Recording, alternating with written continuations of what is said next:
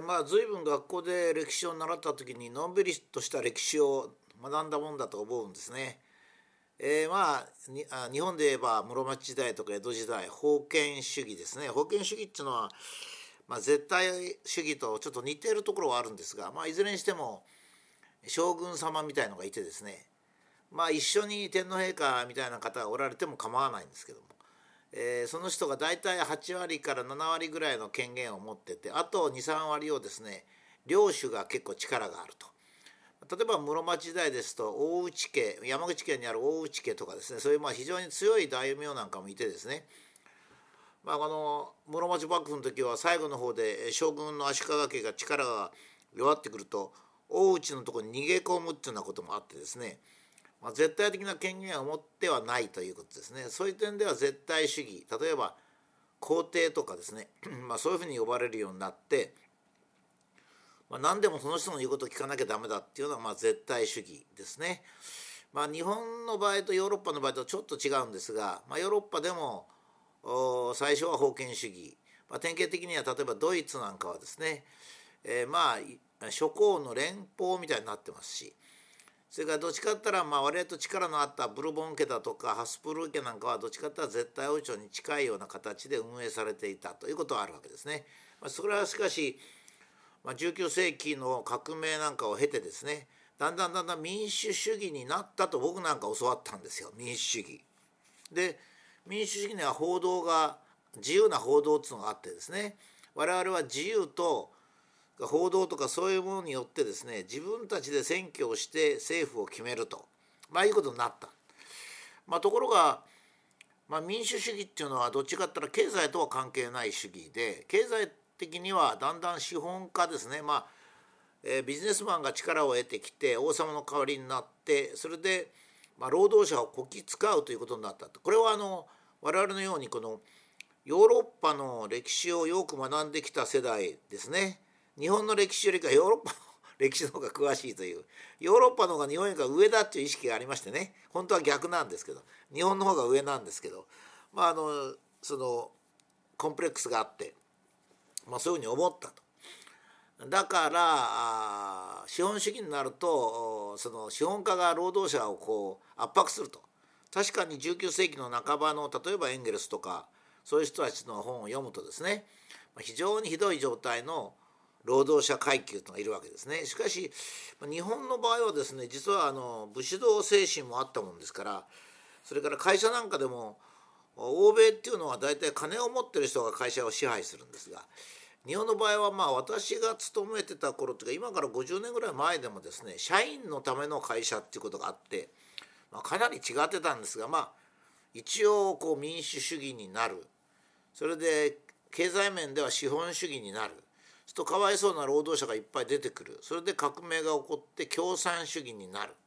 でやがては共産主義になって世の中はさらに平等の方に進むというのがですね今でもそんな風にして学校で教えてるかもしれないんですよ。しかし今度のアメリカ大統領選挙それからですね中国の最近の共産党の状況かつて共産主義だったロシアの状況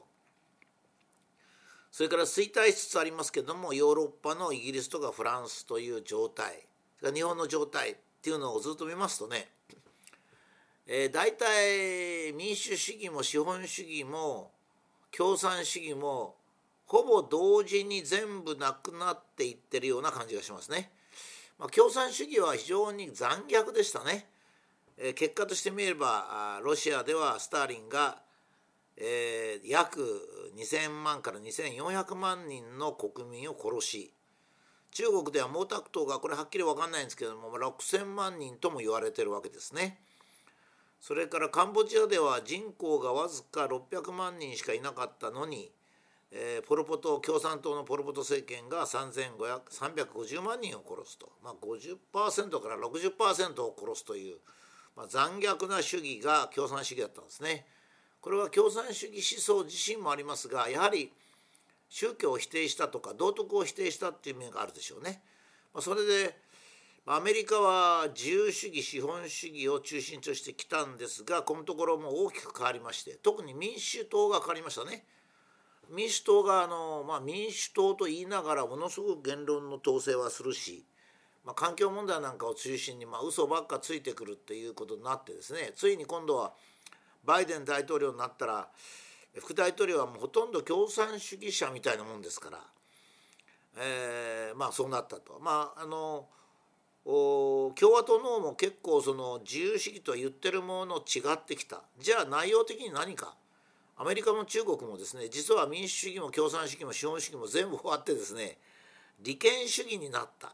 わけですね。でこれはメディアも利権主義になったわけですね。メディア自身が自分の利権を守るとメディアっていうのはもともと自分の利権を守ることができるような組織っていうか役割じゃないんですよ。他の会社は世の中の価値のあるものを生み出してそれで収益を上げていくわけですがメディアはあの情報をただ提供するわけですね。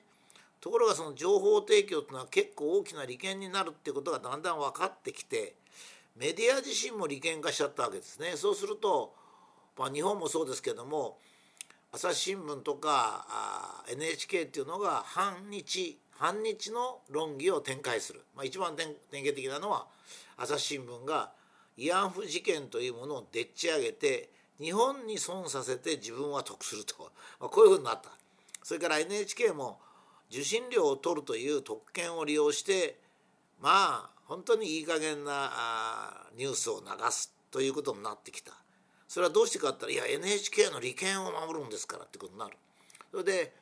まあここから今から10年ぐらい前にエスタブリッシュメントっていう言葉が盛んに使われるようになるポリティカルコレクトネスとかですねこういった言葉が使われるようになるこれはどうしてかっていうと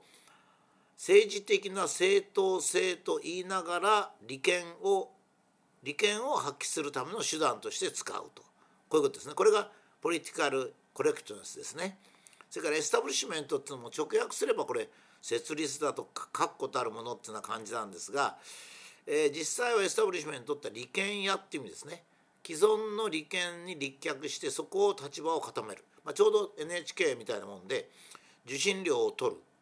自分たちの給料は平均2,000万ぐらい取る。それで NHK というもののブランドでニュースを流すという仕事だけすると、こういうふうになりますね。だからこれは完全に利権屋なんですね。だからえー、っと 世界はですねアメリ今度のアメリカ大統領選挙はですね、えー、民主党政権のオバマとかクリントンっていう政権がどちらかというと利権派だったわけですね。軍産共同体と国際資本をベースにした利権とにかく金を稼ぐと。だからクリントン大統領が泊まった夫婦が泊まったホテルっていうのはなんか1泊900万円とかそんなべらぼうな数になってしまう。まさに政治を利用したビジネスなわけですね。それはニューヨーク・タイムズでもワシントン・ポストでも、えー、CNN でもみんな利権化しちゃったと。日本ではもちろん、えー、コロナでは分かるように全部利権化しちゃったと、えー、もちろんその原発の事故が起こると東電と政府の手先になって動くというそういう利権的メディア利権メディアっていうのになるわけですね。今度のコロナですととにかく国民を怖がらせると自分たちの利権が発揮されるということで解決の方向にはいかない。でまあここまではいいと。しかし日本だけが利権主義から脱出する方法を我々は選ばなきゃいけないんじゃないかと思うんですよ。アメリカとか中国はどうせ利権主義になっちゃったんだからしょうがないと。これしばらく30年とか50年は利権主義が続くでしょうね。利権主義によって衰退していくと思うんですよ。だから日本がこの利権主義にならない。死の交渉ですね。死の交渉っていうのはこれ利権とは全く正反対な概念ですからね。侍が一番貧乏であると。死の交渉の将つまりその権限を持ってる人が一番金持ちであるというこういう構造ですね。しかもえーと、侍の年貢っていうのは、えー、お米で決まると。100石の侍200石の侍ってことになる。そうするとお米は貯蓄できないんで貯めておけないんで23年経ったら腐ってしまって小米になっちゃうわけですね。小米になっちゃうんで手放さないかんないっていうですね。つまり権限を持ってる人は貧乏であるということと貯蓄できないものしかもらえないっていうことですね。だから今は例えば議員さんになったらお金はもらえない。今ね議員さんにお金が行くのが問題なんですよ。だから議員さんには、えー、実物が供給される。お米とか野菜とか肉が供給される。あと自動車とかですね。物納になるってやつですよ。これが市の交渉ですね。でお金に手を染めるのは商業。一番位が低い。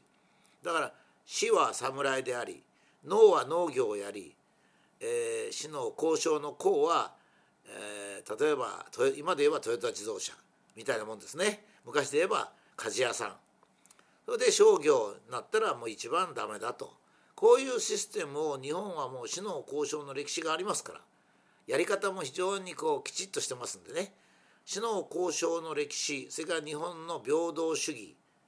それから女性が上こういう日本の文化の素晴らしいところをどんどんこれから取り入れて、